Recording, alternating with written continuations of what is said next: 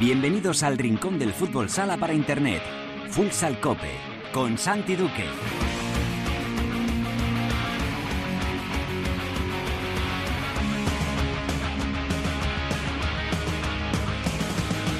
Hola, ¿qué tal? Bienvenidos a Futsal Cope, la casa del fútbol sala en cope.es.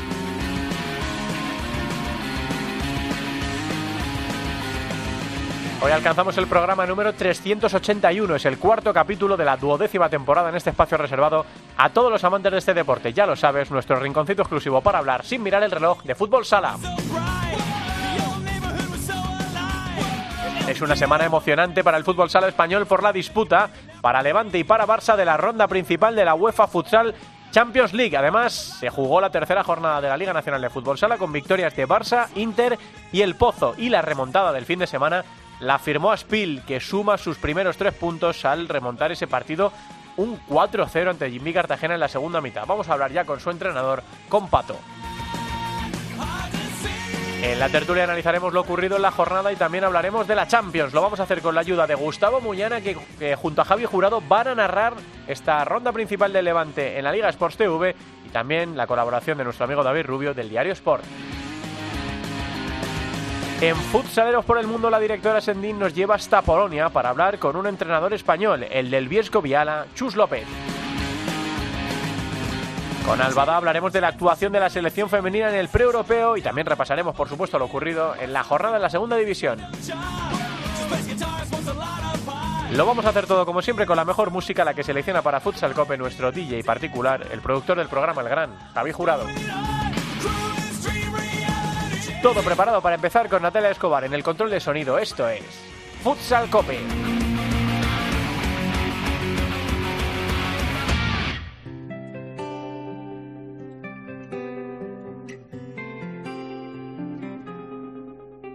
Ha venido a visitarme un nuevo amigo que pretende estar conmigo. Me ha pillado por sorpresa me da miedo que deshaga la maleta. Yo tenía tantos planes y en ninguno me cuadraba. Y de pronto mi vida se tambalea. Me ha robado la atención y me hace perder la calma. Pero a ratos me devuelve a mi rutina y de nuevo amo tanto lo que a veces descuidaba. Menudo revolcó. Menudo revolcó.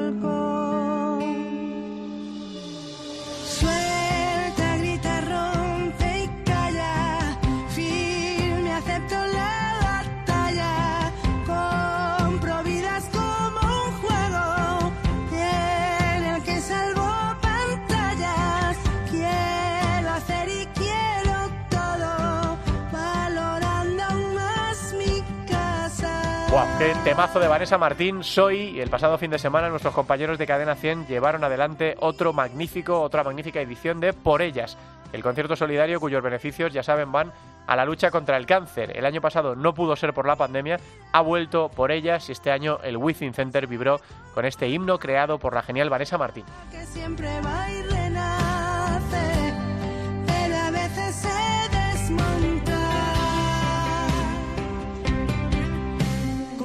Bueno, han pasado muchas cosas en el fútbol sala este fin de semana. Victoria por primera vez en lo que llevamos de temporada de Barça, del Pozo y de Movistar Inter. Y además hubo muchos goles, emoción a raudales en los partidos y remontadas tremendas.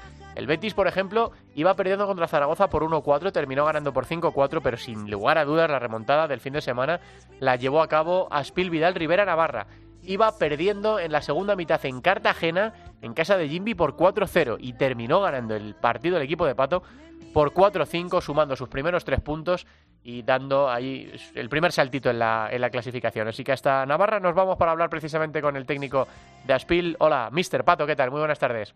Hola, buenas tardes. Bueno, si hay que sumar tres puntos primeros, no está mal hacerlo con una remontada. Hay que sumarlo de todas formas, Pato, pero yo creo que esto respalda, refuerza mucho al equipo, ¿no? Para empezar ya esa suma de puntos que te lleve al objetivo de la, de la permanencia. Sí, la realidad, tú lo has descrito bien. Verdad que teníamos un calendario muy muy duro con, Inter que perdimos allí 2-0 justamente, luego en casa tuvimos a Valdepeñas, 2-3 también y creo que no fue justo el resultado, tenemos que haber como mínimo tener empate y bueno, y, y damos la sorpresa en Cartagena, ¿no? El calendario no, no es fácil porque ahora nos viene Palma.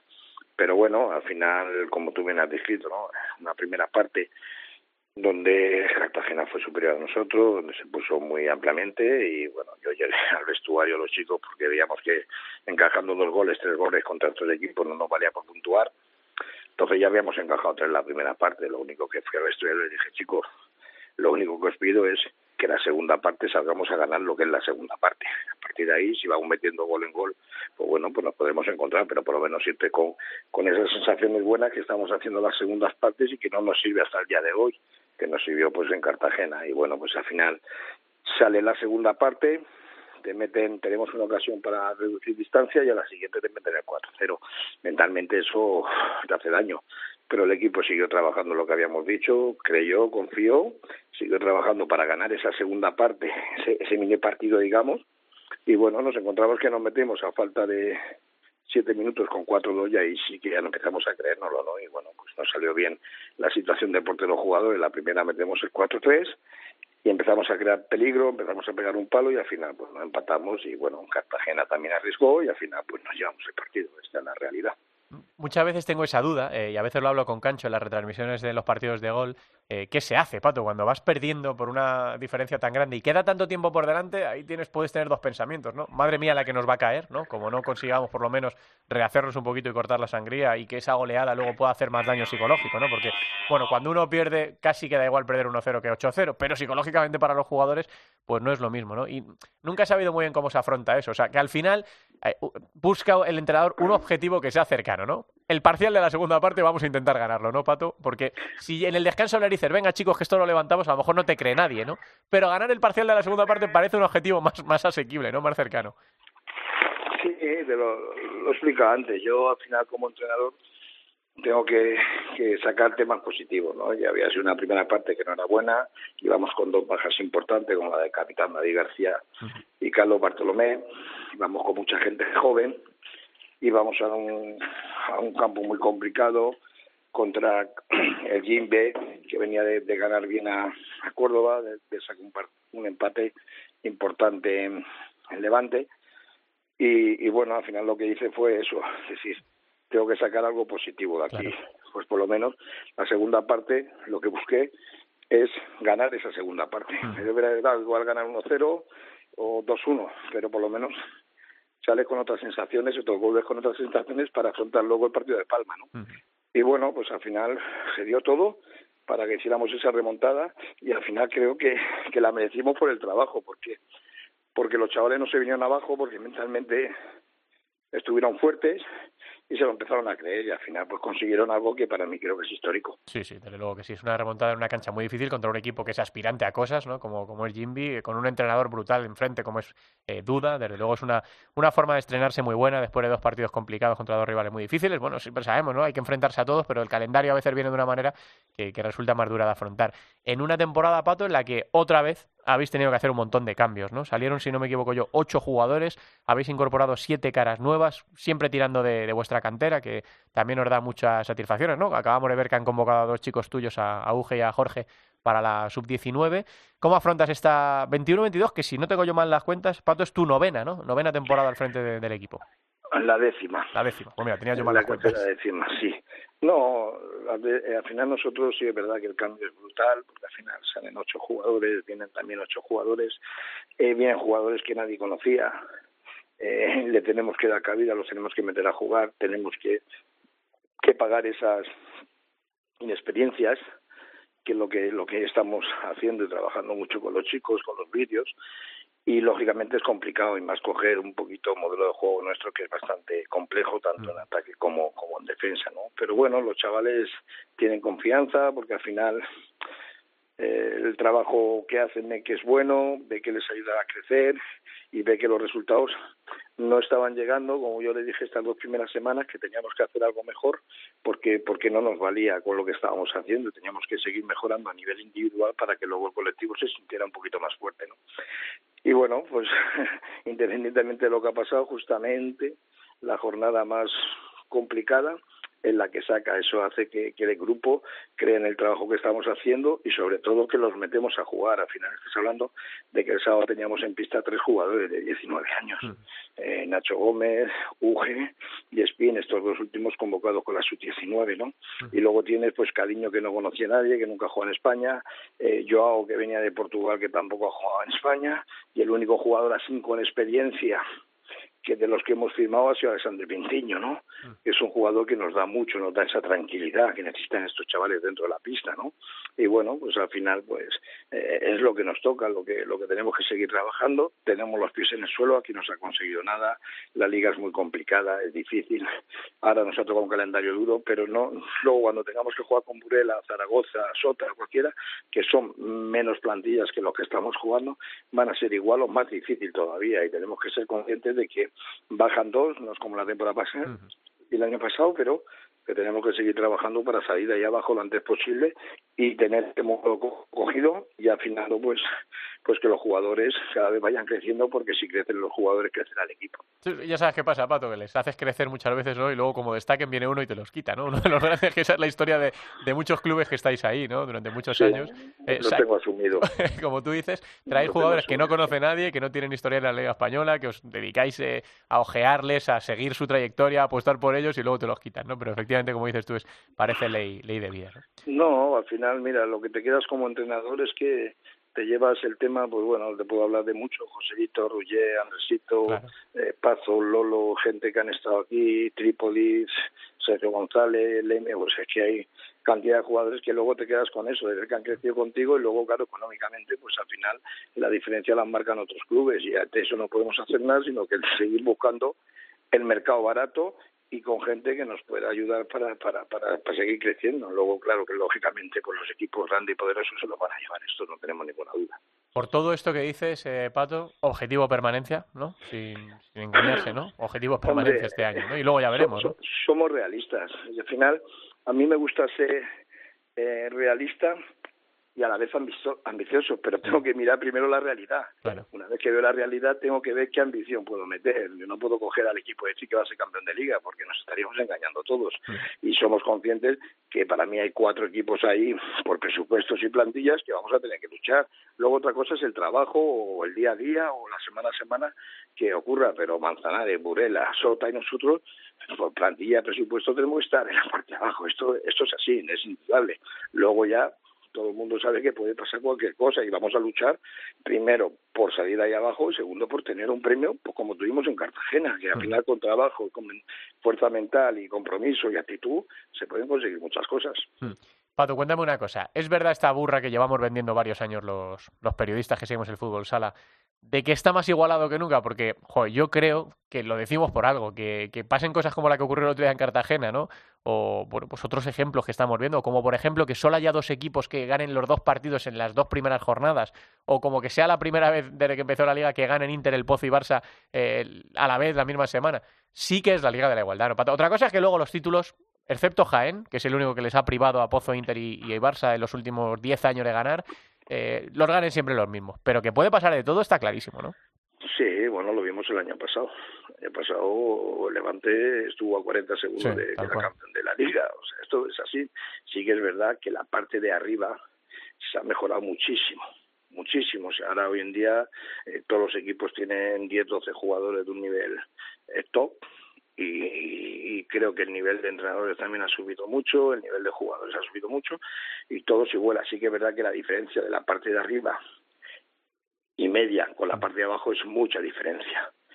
Pero sí que es verdad que de los 10 equipos ahí se pueden pegar y puede pasar cualquier cosa. Sí que es verdad que al final, como tú bien has dicho, Jaén es el único equipo que ha sido capaz de, de ganar dos Copas de España y, enfrentarse. Pero yo creo que algún equipo también también lo dará. Yo creo que tanto Levante, Palma, Valdepeña, que está pegando ese, ese paso hacia arriba, Jaén mismo, que ha hecho una plantilla muy buena, pueden dar sorpresas y, y, se está viendo. Lo que pasa que sí que es verdad que hoy en día ganar fuera de casa es muy complicado, te toque quien te toque y tienes que salir a esa pista concienciado de que cualquier un, cualquier equipo te puede hacer mucho daño, ¿no? Si ya en casa es complicado ganar, fuera mucho más complicado y eso es lo que está pasando. Manzanares ha sacado a Interview, sacado en Pozo, nosotros hemos sacado en Cartagena, o sea, son resultados que en, en teoría no debería ocurrir, pero ocurren. ¿Por qué? Porque esos equipos, aunque sean más pequeños, también tienen un trabajo tienen una fuerza mental, tienen una situación de, de que también creen en lo que hacen y que pueden competir y ganar a cualquier equipo, ¿no? Dime una cosa, Pato, ya para, para despedirte, la última. Eh, ¿A quién ves tú que, que, lo pueda hacer o de lo que has visto hasta ahora? ¿Quién te ha gustado más? ¿Quién te está sorprendiendo? Eh, oye, puedes decir Barça, el Pozo o Inter, ¿eh? no, no, hace falta decir uno de los outsiders de, fuera, pero de lo que tú has visto este año dices, joder, pues mira, me encanta este proyecto, o me encanta cómo han fichado estos o cómo juegan estos. No, yo creo que, que los equipos al final me, me, me, me, me Interview me gusta mucho, ¿no? Yo creo que se ha reforzado bien, es un equipo que, que me gusta como juega, es un equipo alegre, un equipo que, que va a buscar al equipo contrario, al rival, que es como a mí me gusta, o de cara a perro, y, y luego pues tiene muchísima movilidad, es un equipo que se está moviendo muchísimo sin balón, el Pozo ha firmado muy bien, con Deinán y con, con Gadella tienen que dar ese paso fundamental, eh, Levante eh, es verdad que ha perdido a Esteban, pero firma Hansa, que es un jugador que tengo, que he tenido y sí. que me gusta muchísimo. Jaén se reforzado muy bien, Valdepeñas, increíble. Pero luego, a la hora de la verdad, pesa mucho lo que tú has dicho, contra quién te enfrentas y con quién te enfrentas. ¿no? Al final, el nombre Barcelona, Pozo, Inter, pesa mucho en la camiseta. Y ese es el respeto que yo creo que estos equipos que ya están ahí, Palma, Valdepeñas, Levante, se lo tienen que hacer, ese respeto es que le tienen que hacer perder como se lo hizo Jaén en su momento y ganó dos Copas de España, que la primera pudo haber sido eh, como una sorpresa, pero la segunda no fue una sorpresa, o sea, un trabajo que había ahí atrás y que había que darle la enhorabuena porque hicieron dos Copas de España espectaculares y también la Copa del Rey, que se metieron en dos finales espectaculares también, ¿no? Entonces hay un trabajo, también es mérito de, de toda esa gente, ¿no? Bueno, pues veremos qué es lo que pasa, Pato. Veremos si es este año o no, cómo están también las cosas por abajo. En un año, afortunadamente, si Dios quiere, tocamos madera, mucho más tranquilo que el año pasado, en el que esperemos que no haya ningún parón, que el bicho ya nos deje eh, en paz del todo, que se pueda jugar normal, que no haya gente con tres partidos y otros con siete, ¿no? Y todas estas cosas que ocurrieron la, la pasada sí. temporada, ¿no? No, y sobre todo volver a ver a la afición en las gradas es. es. algo espectacular. O sea, vivir el fútbol, o sea, la que vivimos nosotros el año pasado, eh, no se lo deseo a nadie claro. porque ver cemento sí. eso era eso era increíble. Ahora tú vas a Cartagena ves el pabellón vienes a Torrera lo que lleno te vas a tal sitio Valdepeñas esta red y al final lo que queremos el fútbol sala necesita la afición. Eso sí, que los pabellones estén llenos. Dios quiera que esto pase pronto y podamos volver a la realidad Gracias, Pato. Que vaya fenomenal todo. Un abrazo grande. Pues nada, muchas gracias a vosotros. Un saludo. Un saludo, Pato. Es eh, historia de nuestro fútbol sala, décima, décima temporada de Pato al frente de Aspil Vidal Rivera Navarra. Primer triunfo, menudo triunfo, 4-5, remontando en casa de Cartagena. Ya no hay nada que temer, ya aparté mis pies de aquí, ya no me muevo. Tengo un plan de evacuación para mis miedos. Me los llevo lejos, pero quédate. Ya no hay nada que perder. Ahora por primera vez lo digo claro. Si la hierba crece más al otro lado, te prometo que esta vez será al revés. Esta libertad de amar no tiene precio. Un ataque al corazón. Si consigues reanimarlo, yo me quedo. Sigo haciendo guardia por nosotros dos. Somos un secreto voces, ya no hay nada que esconder. Uno de los atractivos de la edición de este año de Por Ellas era ver a Malú en un escenario tres años después y causó tal furor que después, en concreto el pasado domingo, vino Malú aquí a, los estudios de, de, Cadena 100 a dar una entrevista y tuvimos en la puerta un grupo de fans tremendo esperando poder hacerse una foto con la cantante, que además es Gloria Bendita también fuera de, de los escenarios. En el concierto interpretaba este tema que está sonando que se llama Secreto a Voces. En el que luchar de puertas para adentro. Este es el mañana del que hablaba ayer. Bueno, es semana de Liga de Campeones, señoras y señores. UEFA Futsal Champions League arranca la edición 2021-2022. No tiene que ver con la edición del año pasado de la pandemia, que fue muy atractiva, que fue muy, muy chula también, que, que gustó mucho en general, pero la UEFA ha vuelto al formato habitual. Estamos en la ronda principal, grupos de cuatro, pasan tres de los cuatro, y bueno, pues el bombo y la suerte ha querido que eh, los dos representantes españoles, Barça y Levante, estén en el mismo grupo, en el grupo 3. Eh, los partidos del Levante se van a poder ver en la Liga Sports TV. Menudo pelotazo. La Liga Sports TV que va a dar los partidos del Levante y los van a narrar Javi Jurado y Gustavo Muñana, que ya nos escucha al otro lado del, del teléfono. Hola Gus, ¿qué tal? Muy buenas tardes. Saludos, futboleros, Santi. Un placer estar con todo con todos vosotros. Menudo pelotazo, ¿eh? De la Liga Sports TV. Y todavía hay quien piense que la... Que, ¿Cuánto es al año, Gus? ¿Son 20, ¿Cuántos? ¿Cuánto vale 20 la euros. 20, 20 euritos. Yo lo avisé. 20, 20 euritos. Y ya la pasada temporada rozamos los, los 190 partidos, que sabes que para las cuentas el que lo lleva bien, bien, bien es Javi, Javi Jurado. Sí, sí, sí. Eh, es exactamente, pero, pero sí fueron 190 y pico partidos. Pues la verdad es que, bueno, es, es una demostración más de, de la apuesta que hace la, la OTT de la Liga por el contenido del fútbol sala que también lógicamente viene viene dada de, de la buena respuesta que está que está obteniendo Claro. de, de los de, de los de los espectadores. Estamos creo que llevamos tres jornadas y hemos dado seis cinco y seis cinco y seis partidos. Esta jornada será la cuarta. También tenemos cuatro cuatro partidos es decir eh, se está haciendo un despliegue un despliegue bastante amplio.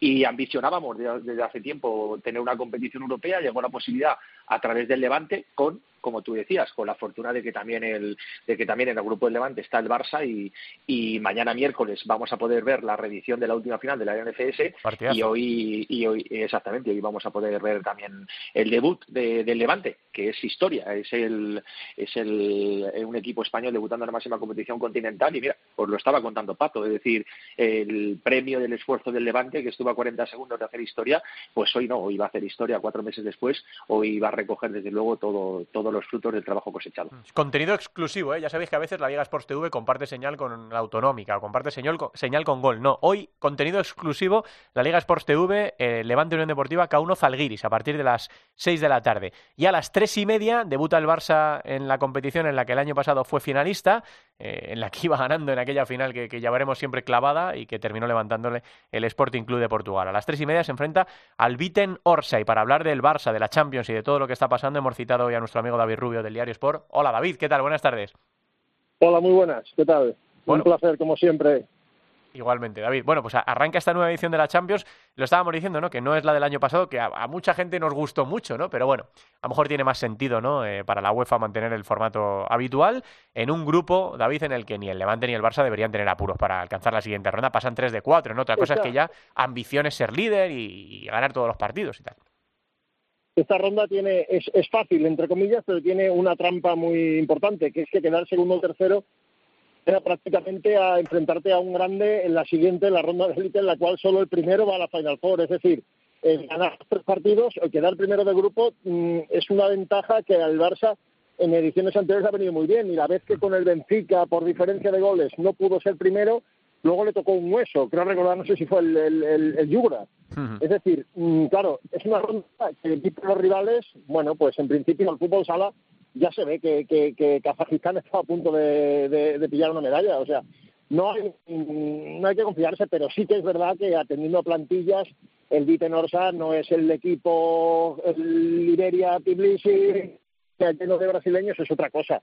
No hay problemas para ni, ni uno ni el otro. En teoría deben jugarse la primera plaza mañana en un partido, pues bueno, que ya lo habéis dicho, excitante porque es la final, la, la final de la liga. Mm. Y el Levante me gustaría destacar que con Kiko Catalán Sí. ha jugado competición europea en fútbol masculino, en fútbol femenino y en fútbol sala. Creo que es para quitarse el sombrero. Desde luego que sí, por la apuesta que, que hacen, eh, por tanto el femenino eh, como en fútbol sala, desde luego es una apuesta fantástica de- del Levante. Gus, eh, empezando por ahí, ¿no? El liderato solo deberían jugar Barça y Levante. Ya sabes que nosotros somos un poco más profanos en la, en la materia de equipos que, que no están en el día a día de, la élite del futsal. ¿Algo que temer del Vite Norsa o del K1 Zalgiris?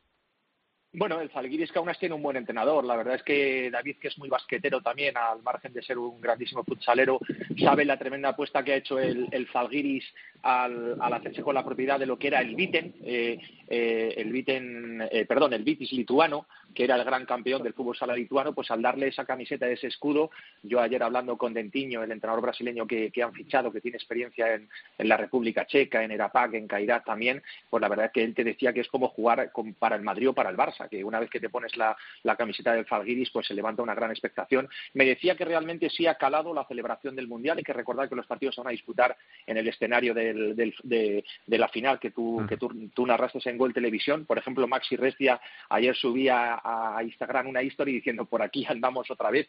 Entonces, con lo cual, pues la verdad que Zalgiris Kaunas es un equipo divertido. Tiene seis brasileños, han hecho una apuesta muy potente, han recuperado jugadores que ya estuvieron en el, en el Vitis y, con Dentiño, desde luego, han dado un salto de calidad. El Vite Norsa sí que es el típico equipo de, la Europa del Este, duro, rocoso. Eh, junto a los bielorrusos hay tres rusos y tres rusos y dos ucranianos tremendamente fuertes, limitados tácticamente, pero, pero bueno, tienen también a, una leyenda del, fútbol sala ucraniano como es Alexei, Alexei Popov, un, portero brillante que, jugó en, en la Superliga, Superliga Rusia durante muchos años. Entonces, con lo cual, a mí me parecen dos equipos a los que tener respeto, pero obviamente yo creo que, lo que ha dicho David es clave. El Barça no tiene que especular porque tiene que evitar un, cruce letal y, el partido de mañana tiene que ser tiene que ser clave. Pero me preocupa el de hoy, del Levante Falguiris, primer partido, eh, un campo tan impresionante, los nervios tal y, y, Zalgiris sabe que sus opciones pasan por empatar ante Levante y ganar al Vitenorsa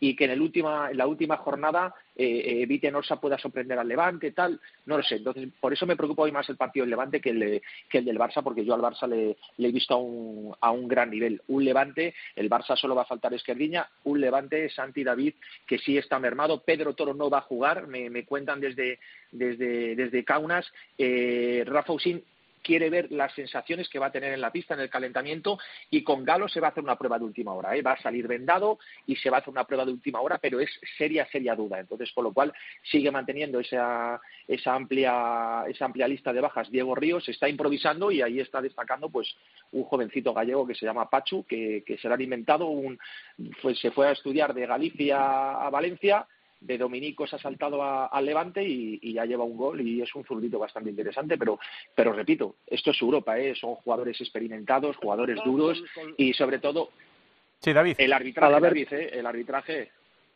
Sí, me refiero que esas bajas que comentas, sobre todo y esas dudas, habiendo perdido a Esteban, pues pueden ser, eh, pueden dejarse notar más, ¿no? Sí, totalmente, totalmente de acuerdo. Ellos no se han recuperado, sobre todo porque el, el reemplazo de, Esteban era Alex García, era el jugador con el que se había trabajado toda la pretemporada para que así lo, para que así lo fuera. Entonces esa lesión yo creo que trastoca mucho los planes. La llegada de Juanjo Caro viene a, a cubrir un hueco evidente en la plantilla, pero es un jugador que venía de segunda B, aunque era uno de los jugadores que más por venir podía tener de la cantera del Barça, pero se perdió en Peñíscola, Italia, y luego estaba en la Barceloneta de segunda B, y ahora le está costando, pero aún así está rindiendo. Está cayendo demasiado banda, para mi gusto, es un pivo de, de, referencia, y, aquí en Europa necesitas, necesitas mucho 3-1, necesitas un pivot con profundidad, con mucha presencia, y en ese sentido el Barça tiene, en ese sentido el Barça tiene a Ferrao, tiene el desborde de Pito, que tiene muchos más recursos que, el, que al Levante, que, el Levante desde luego no le va a regalar nadie nada en, en Kaunas, ¿eh? o sea, es decir, todo lo que logre el Levante no, no tenemos que minimizar porque hay que recordar que no deja de ser un debut europeo, ¿eh? y mm. entonces con lo cual Zalgiris juega en su casa ante su afición,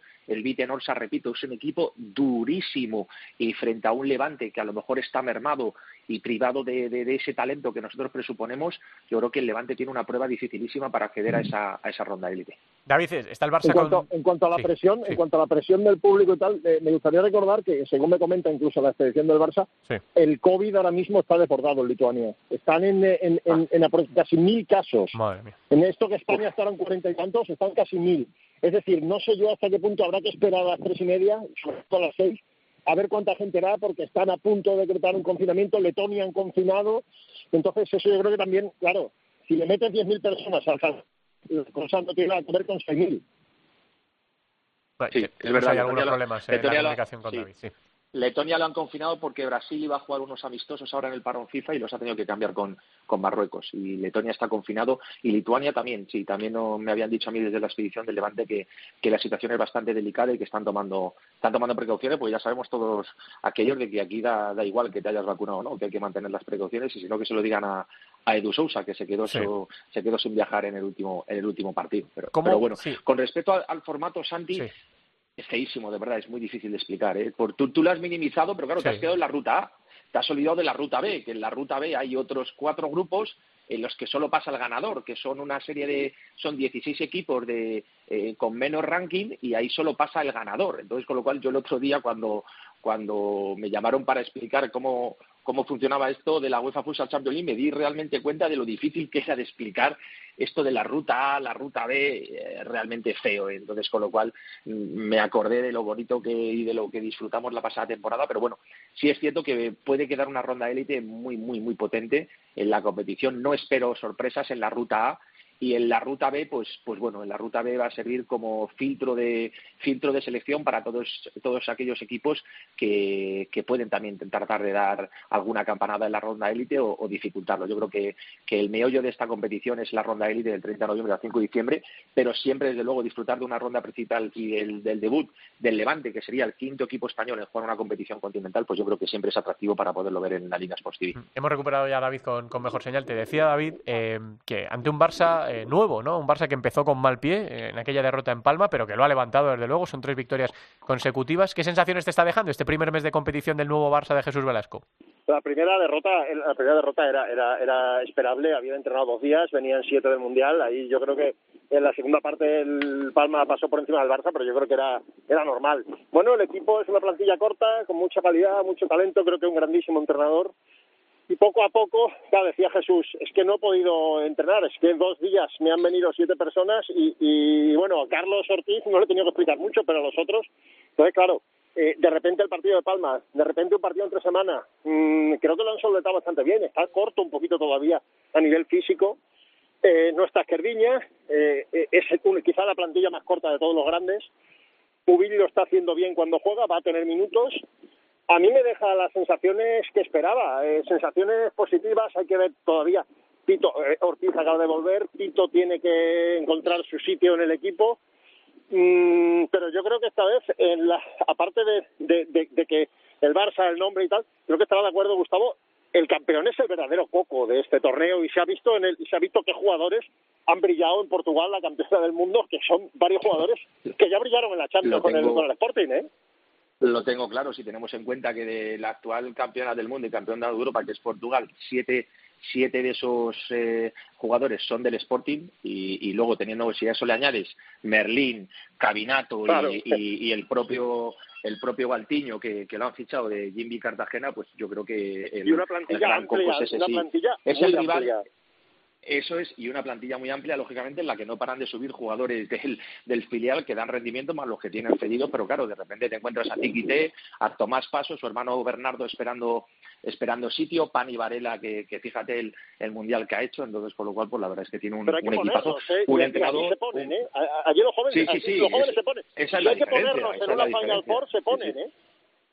Sí, estoy seguro de que de que Santi Duque llamará llamará a Pulpis para hablar con, Hombre. con lo que supone entrenar entrenar al Benfica y que le explique lo que es allí entrenar al Benfica, la presión que hay, eh, por ejemplo, el otro día con, con Braga, después de perder un partido, justo antes en la previa del- de, enfrentarse al Bayern en fútbol, el campo está al lado del estadio, y por ejemplo a mí Pulpis me lo comentaba, que allí es much- relativamente más fácil poner a los jugadores jóvenes, pero que ahora el nivel de la liga también empieza a complicarse, porque ya está fundado Braga, algunos equipos interesantes, entonces con lo cual, pero sí es cierto que, que la gran ventaja que nos llevan los portugueses es uno de los grandes secretos, Santi y David, es que ellos están poniendo a jugadores jóvenes que están asumiendo el relevo generacional y a nosotros aquí en España parece que culturalmente nos cuesta. Sí, Y hicimos, eso se sí. nota luego en la selección. Es Claro. evidente, claro. Sí, sí. Hicimos ese análisis eh, con Mira, me- cuando terminó el Mundial. sí. Tiki, Tiki, eh, lo conoce, evidentemente Gustavo lo contó hace mucho tiempo, pero Tiki deslumbró en la Final Four. Tiki eh, no era un jugador que debería haber sido importante en esa Final Four, pero lo tenía que poner, lo puso. No. Y ha sido clave en el Mundial Eso es. también. Bueno, y pues eso, es- eso ha supuesto que al final Ziquite es un jugador con un contrato normalito y sale Rocha, que era uno de los jugadores con más con un contrato más alto que regresa Carlos Barbosa y eso repercute directamente en la masa salarial. Entonces, con lo cual, es el camino a seguir. Por otro, no solo, no solo por los grandes brasileños que fichan, sino también por la política de cantera y de formación que tiene el fútbol sala al uso y el Sporting en particular, o el Benfica. Bueno, ahora mismo dominadores del eh, panorama futsal en el mundo, campeones del mundo, campeones de Europa en selecciones y campeones de eh, Europa en clubes, así que a lo mejor hay que echar un vistazo a cómo están trabajando los, los portugueses. Bueno, Gus, eh, recuérdanos por tanto la cita eh, en la Liga Sports TV a partir de las 6 Eh, Levante Zalgiris, eh, empezamos, empezamos hoy, Levante, Levante Zalgiris con, con mi inseparable compañero Javi Jurado. Repito, a mí me parece un partido atractivo, ¿eh? de, los, de los más atractivos. Luego, mañana a las tres y media, contra el Barça en esa reedición de, de, la, de la última final de la Liga Nacional de Fútbol Sala. Y acabaríamos el viernes a las tres contra el Vite Norsa, que esperemos que sea un, un mero trámite, porque si fuese algo más, eso es señal de que el Levante no habría hecho hoy los deberes contra el Zalgiris, que repito, hoy me parece el partido más trampa, porque Zalgiris es anfitrión, Zalgiris es un proyecto en expansión que quiere estar en, en la ronda élite y para el fútbol sala lituano es importante y hoy desde luego va a haber muchas cositas y también por lo que supone eh, las piernas, las cabezas en, en un estreno europeo, es decir, no dejarse llevar por sensaciones y, saberse aclimatar a una cosa tan importante como es una pista tan espectacular como Zalgiris y sobre todo el arbitraje. Ojo con el arbitraje, Santi. Sí, sí, que se siempre preocupa un poquito en Europa. Bueno, cosas de la Liga, de la jornada de Liga, que yo creo que fue espectacular, con muchos goles, con muchas remontadas. La primera vez esta temporada que ganan los tres grandes, el Barça tuvo que sufrir en Santa Coloma, pero se impuso 3 a 4. Por fin el Pozo parece dar el primer puñetazo encima de la mesa, le metió 0-6 a, a Manzanares y victoria también de Movistar Inter contundente, ¿eh? además contra Viñalbal y Valdepeñas. Esto quiere decir, David, que había dos equipos que habían ganado los dos partidos y ahora ya no hay ningún equipo que haya ganado los tres partidos. Es verdad que el Barça tiene tres victorias porque ha jugado cuatro jornadas, pero estamos ante una liga en la que ganar cuesta muchísimo, que se lo digan a Cartagena. Cosas que te hayan llamado la atención, David, y que quieras comentar de esta, de esta jornada 3 yo quería comentar, no por lo que hayas tenido antes, cuando hablabas, a ti quién te gusta, a ti quién tal, no sé qué, le preguntabais, a mí me gusta Pato. ¿Qué queréis que os diga? Lo de la temporada pasada, en, el, en, diciembre, eh, casi nadie pues, lo tenía muy mal, Rivera, y él siguió haciendo las mismas cosas, confiando en los mismos jugadores, en la gente joven, y la segunda vuelta fue impresionante. Lo que hizo el otro día demuestra lo mismo. No se rinden nunca, tienen un plan, lo llevan hasta el final y me parece un entrenador extraordinario que es una de las cosas que, que, me queda es que no lo parece ser que no lo voy a ver en un grande y me encantaría verlo en un grande porque creo que el trabajo que está haciendo en la última década junto con Duda quizá es el, el entrenador con más recorrido y quizá Marc Armona que subió al Barça, pero y, Jesús Velasco, son los cuatro grandes en, mi opinión. Lo que más me ha sorprendido, pues es que el Betis también remonta un partido que tenía perdido, que mm, mm, eh, hay tantísima igualdad que el que se va dos minutos pierde el partido y Industrias pierde el partido porque se va dos minutos. Quizá luego superior durante 35 minutos, pero se va dos minutos y se ve 0-3. Eh, Cartagena se, se va tres minutos y pierde el partido creo que es, liga más, más igualada de la historia, la liga más intensa de la historia en la que, en la que una desconexión de dos minutos supone perder tres puntos. Gus. Sí, esas desconexiones, la palabra es la que ha utilizado David, las, las desconexiones. Eh, sí, sí es cierto que a lo mejor tú vas 4-0 y, y, tiendes a relajarte, a, a, pensar en el próximo partido y, y, eso no te lo, eso no se permite en esta liga y, y ha quedado demostrado y más con la figura del portero jugador. Eh, voy, a voy a decir algo, eh, una opinión impopular. Creo que el portero jugador es un recurso muy bonito, el fútbol sala es un deporte espectacular, el, deporte de las mil caras, como tú has dicho alguna vez, Santi, en alguna Pero hay que limitarlo. Eh, a eso es lo que, a lo que yo quería decir, porque al final, si seguimos estirando el chip del portero jugador, yo, para, para, bajo mi punto de vista, ¿vale? Que a lo mejor soy un poco abuelo cebolleta de, o, o un poquito pureta del fútbol sala, nos estamos quedando sin el, el, deporte que habíamos creado, ¿eh? que es el 5 para 5. Porque si hacemos partidos de 28, de 25 minutos, de 5 para 4, estamos haciendo otro deporte. Y, y, la verdad es que a mí me cuesta digerirlo. Que es emocionante, que es, es una herramienta democratizadora, que, que está plenamente legitimada, sí, pero que eso no impida que veamos ataques con pivot, que veamos a gente regateando, que veamos planteamientos un poquito más arriesgados, es decir, que en vez de, aguantar un 1-0 durante treinta y pico minutos, que podamos ver un intercambio de golpes, porque a lo mejor es mejor encajar, eh, ir 1-1 o ir 2-1 en el minuto 18 y tener un margen de maniobra más amplio para acabar ganando 4-1 o acabar remontando 4-5, que que no llegar al minuto 30, 30 y pico y, con 1-0. Entonces, no lo sé, es, una sensación, eh, repito, es una reflexión en, en aras al espectáculo. No quiero jugar a ser entrenador, no critico pues a los entrenadores. Gustavo, sé que Gustavo, es competir, pero... Eh, Barça 4, Burela 1, segunda jornada de Liga. Eh, minuto 18, minuto 18 sale el portero jugador y en el descanso, después del descanso sale el portero jugador. A los dos minutos me han dicho por lo menos dos personas que apagan la tele y eso es un peligro. Claro, y entonces, por ejemplo, yo frente a ese partido, que no tengo nada que reprochar a Alberto Riquer, que es mi amigo y le tengo mucho aprecio, sin embargo, ese partido lo comento yo en la Liga Sports TV con, con Javi Jurado. Al día siguiente comento con Raúl García Pozuelo el, el Manzanares Inter. Manzanares tenía 0-3 ante su afición, Juan lo pide un tiempo muerto, al final se van 1-3 al descanso sin usar portero jugador. En el segundo tiempo Manzanares le da un baño a Inter absolutamente y acaban empatando y en el último segundo Jesús García evita el gol de la, el gol de la derrota con un auténtico paradón a Dani Gabriel. Entonces, yo lo que digo es que, que es muy bonito eh, el partido que hizo el otro día Rivera, sobre todo por cómo Pato se lo hace a dura, ¿eh? o sea, decir, que no se lo, no, no se lo haces a uno cualquiera. Eh, el, el, partido que hizo eh, Zaragoza y que el Betis le da la vuelta sin jugar excesivamente bien, pero al final tirando de casta y tirando también de un modelo de juego pero a mí, repito, a mí se me quedan cortos. Entonces, con lo cual sé que es una opinión popular, que a la gente le gusta. Es, a mí me gustan estos marcadores, pero jugando a otra cosa, Santi. Hmm. Perdóname que aproveche este foro que me brindas para hacer esta reclamación. yo, creo que es un debate que en el balonmano hace, hace muchos años, no hay que mirarse en ningún deporte, pero en el balonmano hace muchos años había un pasivo que era discreción del árbitro. Ahora, cuando el árbitro levanta la mano, solo se pueden dar cinco pases. Creo que es un debate que hay que abrir. Hay gente que dice en los últimos cinco minutos, hay gente que dice que cuando pierdes por X goles, no sé. Un debate que habría que abrir porque claro, se, está, se abre la posibilidad de que un equipo salga de inicio con portero jugador a, no atacar. Hemos visto a, un equipo que ganó la Copa de Europa jugando con portero jugador. Exactamente. sí, pero, pero, pero era con mucha más riqueza táctica. Yo de lo que te hablo, Santi, de lo que te hablo son de planteamientos para no atacar, para que no te metan goles. Planteamientos, eso es, planteamientos defensivos, un 5 para 4 para tener el balón, un 5 para 4 que no es proactivo, que es reactivo, es decir, es, para evitar que tú... Eh, efectivamente, yo, yo, creo que una cosa es el portero jugador bien hecho, el que hacía Cacao con, con Ivita o el que ha podido hacer Cacá en el Mundial con Kazajistán, también con Ivita de protagonista. Sí, pero sin abusar tanto, pues, sin abusar tanto. efectivamente, o sea, decir, yo te digo, por, y además creo que lo puedo decir por experiencia profesional, es muy difícil narrar un partido como el que habla, como el que habla David, 28 minutos de juego de portero jugador, para de Burela, que iba perdiendo 4-1, perdiendo 6-1. Entonces, con lo cual, oye, pues si acabas perdiendo 9-7, eh, pues oye, dice, oye, pues mira, pues nos hemos divertido. Por ejemplo, 4-1 para acabar perdiendo 6-1, 28 minutos de circulación. Eh, eh, la clave, la pues clave está, habláis de Kazajistán, de, de, cacao, habláis de, de cacá, la clave está en número de disparos a puerta. Miráis un partido de Kazajistán o del Kairat y cada minuto hay, cada 20 segundos, si, si no se desborda, chuta guita.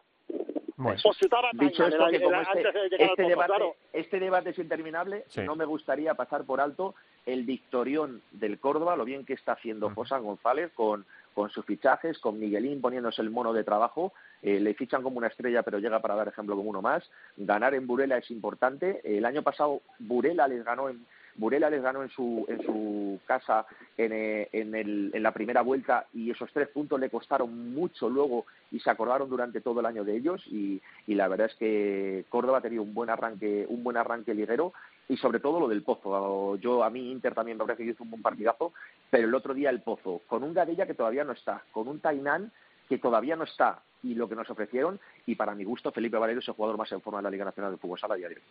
Bueno, pues nada, nos queda solo repasar la próxima jornada para despedir ya la, tertulia. Ya saben que hay dos partidos disputados, el que jugó el Barça y el que jugó Levante. Así que el menú de este fin de semana, sábado 30 de octubre, 5 de la tarde, Viñalbal y Valdepeñas, Jimmy Cartagena, la Liga Sports y Castilla-La Mancha. 6 de la tarde, Fútbol Emotion Zaragoza, Sota, la Liga Sports y Aragón TV. 6 de la tarde, Rivera Navarra, Palma Futsal. Imagino que Footers, pero lo, lo desconozco. 6 y media, Jaén, Manzanares, Jesús y Hidalgo, lo mismo digo.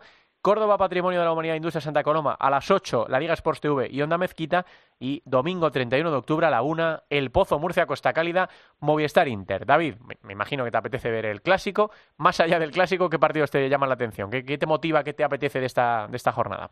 Pues has dicho que se me ha ido Alcobendas, que es el, o sea, perdona, em, eh, Valdepeñas. Sí, el Valdepeñas es Jimby. Eso es para mí un partido súper, súper, súper interesante, porque para mí Valdepeñas ha conseguido formar, ha vuelto Rafa, ha conseguido formar un equipo, un bloque súper rocoso, con mucho talento, y creo que va a ser un partido, porque aparte de Cartagena viene de tener un partido muy controlado y perderlo, creo que puede ser un partido muy interesante. Y bueno, pues el clásico, pues, bueno, pues después de la Champions tenemos un partido entre los dos grandes que no están en Champions, ¿no? No, es una semanita. Pronósticos. Sí que el Pozo, a ver, el Pozo las excusas de estamos aprendiendo, tenemos que ser más obedientes, cuando te fichan a Gadella y a Tainan dentro de un mes que estén impuestos, se han acabado. Estamos de acuerdo, ¿no? Sí. Y Inter, pues es la misma filosofía del año pasado. Eh, no está Pito, está Raúl Gómez. Y creo que a todos el año pasado Inter es el equipo Inter y Levante. Inter hasta que le aguantó la gasolina, al final le costó acabar la temporada. Inter y Levante son los equipos que más nos gustaron, creo. Gus, ¿qué dices?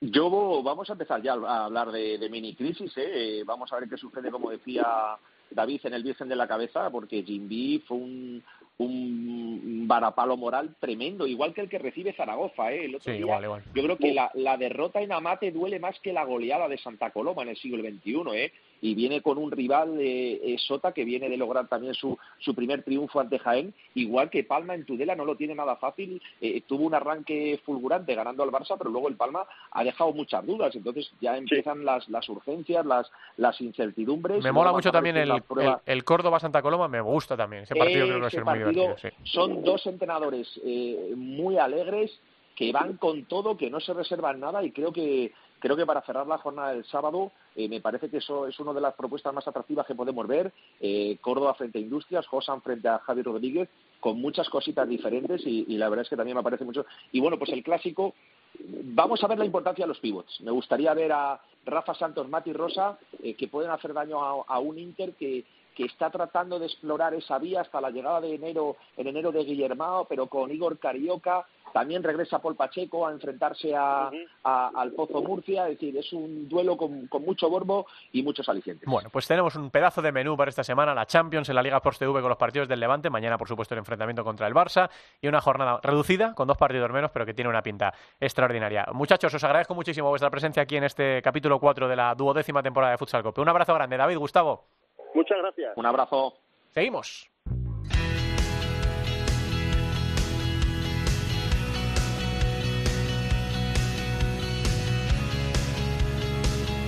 En Futsal Cope, futsaleros por el mundo.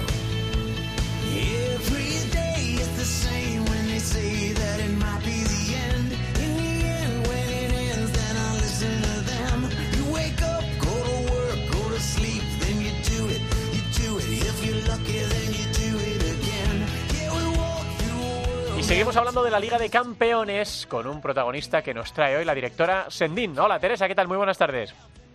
Hola, ¿qué tal? Buenas tardes. Pues es verdad, nos vamos eh, a hablar de, esa Champions y ponemos rumbo a Malta, que es sede de uno de los grupos de esa ronda principal que arranca este martes y en el grupo 5 nos encontramos al Luxor San Andrews, al Aladas eh, húngaro, a Marvi y al Viesco Viaria y eh, en este en este equipo polaco tenemos eh, precisamente a nuestro protagonista de hoy, a su entrenador, que ya es un veterano por, por Polonia, eh, no es eh, otro que Chus López. Eh, Chus, ¿qué tal? Hola, muy buenas, ¿qué tal? Un placer estar aquí. Como se suele decir, estáis en capilla. Estamos ya preparados. En este caso, nuestro grupo empezamos mañana, mañana a las 5 de la tarde jugamos contra el Hammarby sueco y a las 8 el Luxor contra contra Ladas de, de Juanra, ¿no? De, de Hungría. Estamos aquí ya ya preparados. Desde ayer justamente llegamos y bueno, pues ya prácticamente en capilla, sí. ¿Cómo afrontáis esta edición de la Champions?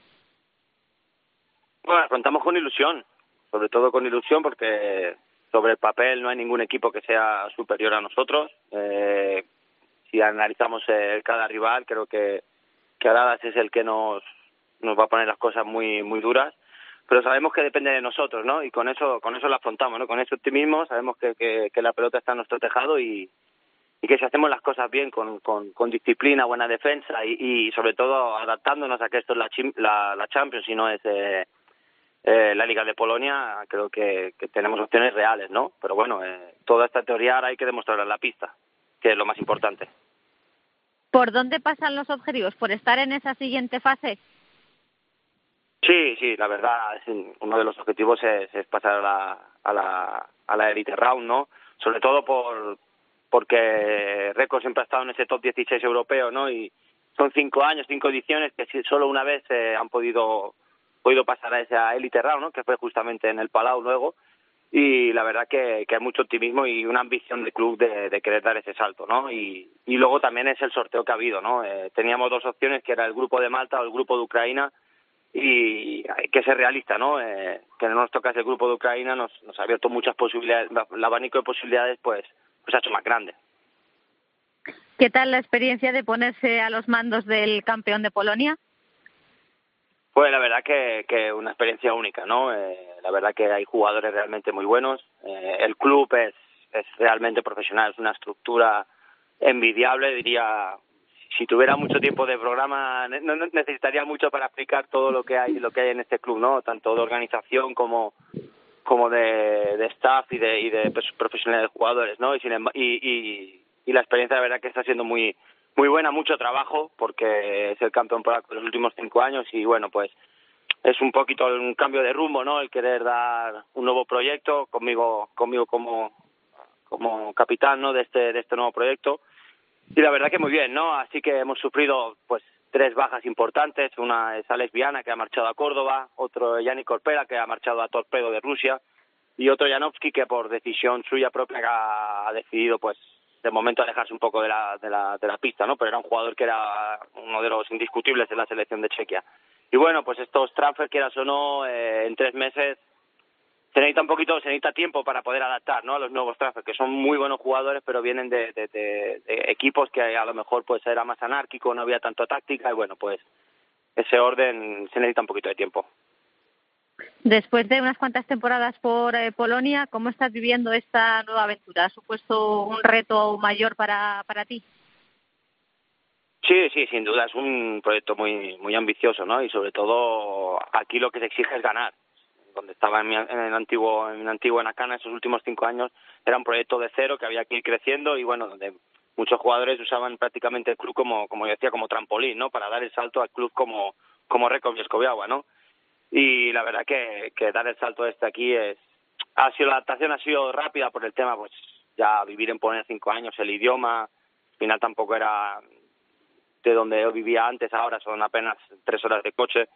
Así que lo que es la adaptación fuera del club ha sido muy buena y luego ya dentro del club desde el primer día había una disposición una disposición enorme no y la verdad que estoy muy muy muy contento no pero bueno el objetivo es es ganar y hay que estar preparado a, que esta lucha diaria, entrenamiento, partidos, cualquier detalle aquí es importante.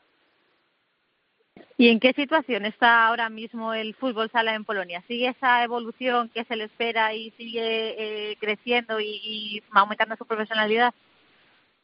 Sigue creciendo, sigue creciendo y cada año es, es más difícil. Ya uno, pues uno de los retos que tuve yo en este club al llegar era de que este era un club que llevaba cinco años y muchos partidos eh, los sacaban, bueno, por, por calidad, pero muchas veces ellos ya los sacaban por experiencia, ¿no? Y hoy en día cualquier partido, cualquier rival te lo pone difícil. Los entrenadores son mejores, los transfers son mejores, sobre todo la liga va creciendo, cualquier equipo hoy en día ya tiene de dos a tres eh, extranjeros como mínimo, podemos hablar de, de, de clubes que tienen hasta seis y siete, y la profesionalidad va creciendo, ya hoy en día eh, cualquier club se te planta y te pone las cosas muy difíciles, ¿no?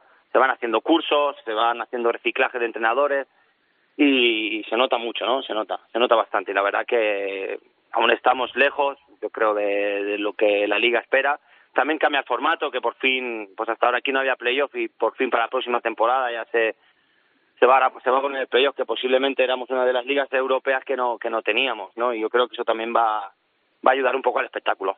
Chus, que te agradecemos muchísimo que nos atiendas en, en esta semana tan importante para, para, tu equipo, eh, para tu equipo, que haya mucha suerte en la, en la Champions League y que puedas disfrutar de esta nueva experiencia ahí al sur de, de Polonia y llevar a tu equipo a, a, los triunfos que tienes en la, en la cabeza. Muchísimas gracias, Chus, mucha suerte. Nada, a vosotros por llamarme en esta, en esta semana tan importante. Un fuerte abrazo para todos. Chus López, el entrenador de Bielsko Viala en Polonia, que afronta esta ronda principal de la Champions League con el objetivo de la Elite Round en, en mente. ¿Qué más repasamos en Futsaleros por el Mundo, Teresa? Pues pendientes de todo lo que suceda en esa ronda principal con todos los españoles que tenemos eh, participando en ella, que son unos cuantos. Y además eh, se ha conocido que Bruno García ha dejado la selección de Japón después de, de volver a la selección a una participación mundialista y cuajar una gran actuación, el técnico gallego va a emprender nuevos nuevos retos y mucha suerte en lo que todo le, le venga a deparar el futuro al Bruno de Bruno García. Bueno, ha sido espectacular lo que ha hecho. Ha explicado además que él sabía que estaba preparando a la generación japonesa para un entrenador, para un seleccionador japonés. Así que a ver dónde va Bruno García ahora. ¿eh? Vamos a ver qué es, qué es lo que afronta próximamente, porque hay muchas miradas puestas en su trabajo y en, en lo bien que lo está haciendo. Pues nada, la semana que viene, Teresa, seguimos viajando. Un beso. Un beso, hasta luego. Llegamos al fútbol sala femenino.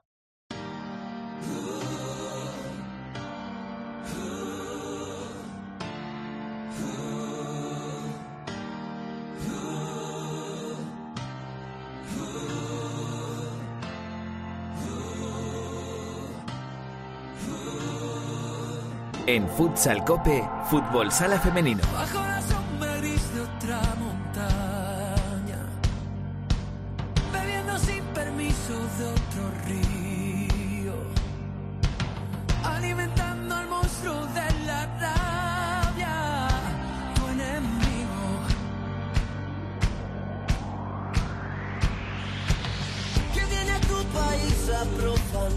Pablo López también estuvo en esta edición de Por Ellas, con su voz, con su piano y además interpretando algunos de sus himnos como Dónde o este que está sonando, Tu enemigo.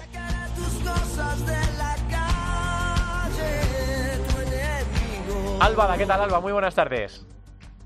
tardes. Bueno, objetivo conseguido en el preeuropeo para la selección española, Alba. Bueno, lo comentábamos aquí la semana pasada.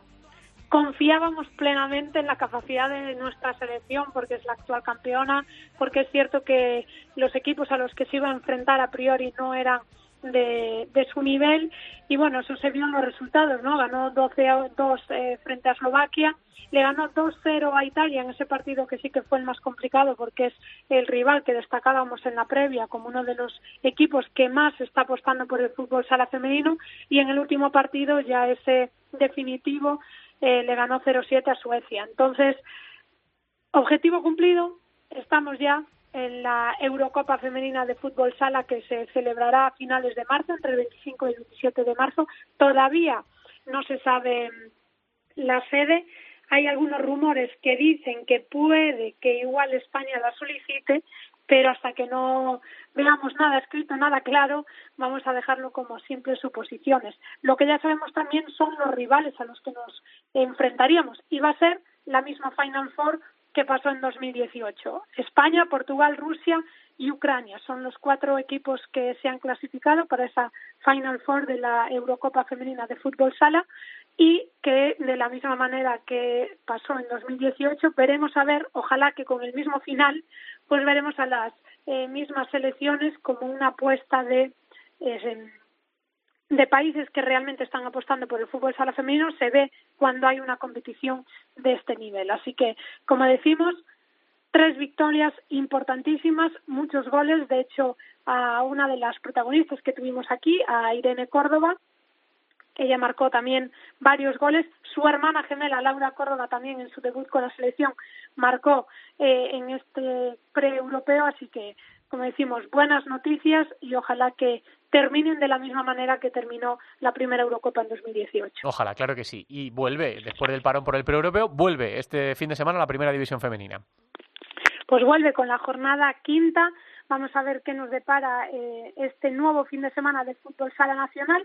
Me quedo con dos partidos, porque ya sabes que me quedaría con Sí. todos, porque son todos increíbles, pero me quedo con ese Universidad Alicante Melilla Torreblanca y con el Rayo Majadahonda eh, Fútbol Sala Femenino Móstoles, porque recordamos que en las cuatro jornadas previas que se habían disputado solo hay dos equipos que habían ganado todo, Atlético Navarcalnero y Fútbol Sala Femenino Móstoles, y entre los cuatro últimos están los tres recién ascendidos, cosa que también son noticias que se repiten año a año porque es complicado adaptarse al ritmo de competición.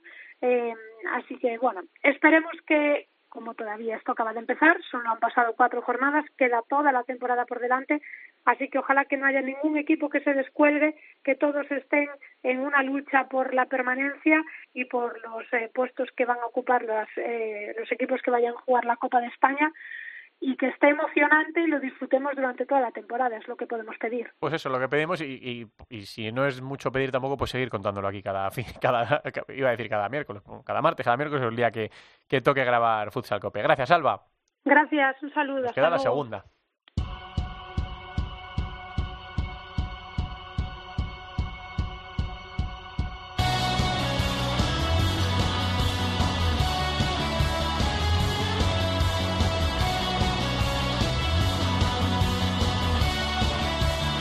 La segunda división en Futsal Cope.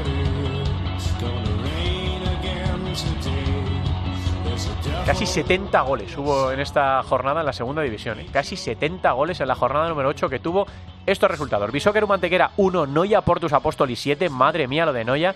Elegido Futsal 5, Móstoles 1, Peñíscola 4, Unión África Ceutí 3, Leganés 5, Visit Calvia Hidrobal 8, Talavera 7, Real Betis Futsal B 1, Atlético Mengíbar 1, Bisontes de Castellón 2, Full Energía Zaragoza a ver que se me va. No, Full Energía Zaragoza 2, Inter B 2, Atlético Benavente 7, Barça B 6 y Oparrulo Ferrol 3, Alcira 2. Tremendo lo de Noya que efectivamente, y como todos ustedes pueden imaginar, está encabezando la clasificación con 22 puntos de 24 posibles. Segundo es Bisontes con 16, tercero Parrulo con 15, Peñíscola también tiene 15, es cuarto, elegido es quinto con 13. Por abajo, en descenso estaría el Barça B con 9, Móstoles con 9, Atlético Mengíbar con 5, Inter con 5 y cierra la tabla colista en Leganés con 4 puntos. Y vamos a repasar la jornada que está por venir este próximo fin de semana, jornada número 9.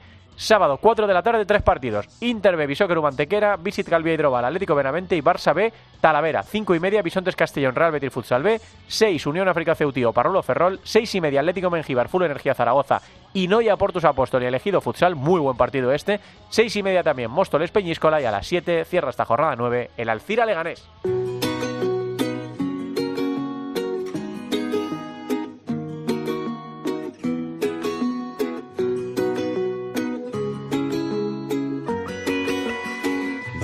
Bajo la luna es coser dos corazones en el espacio-tiempo, amor, con mucho cuidado y sin tirones.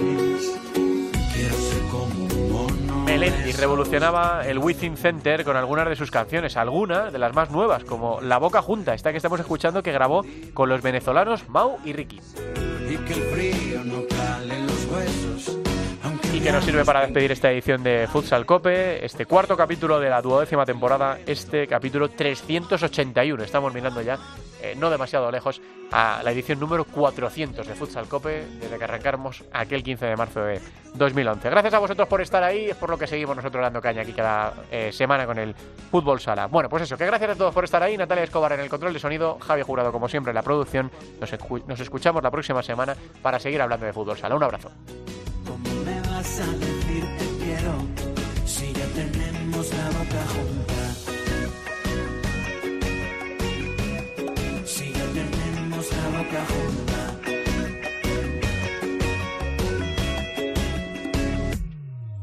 La división de honor, la división de plata, el fútbol sala femenino, los jugadores españoles fuera de nuestras fronteras, la selección, todo el fútbol sala en cope.es. Futsal Cope.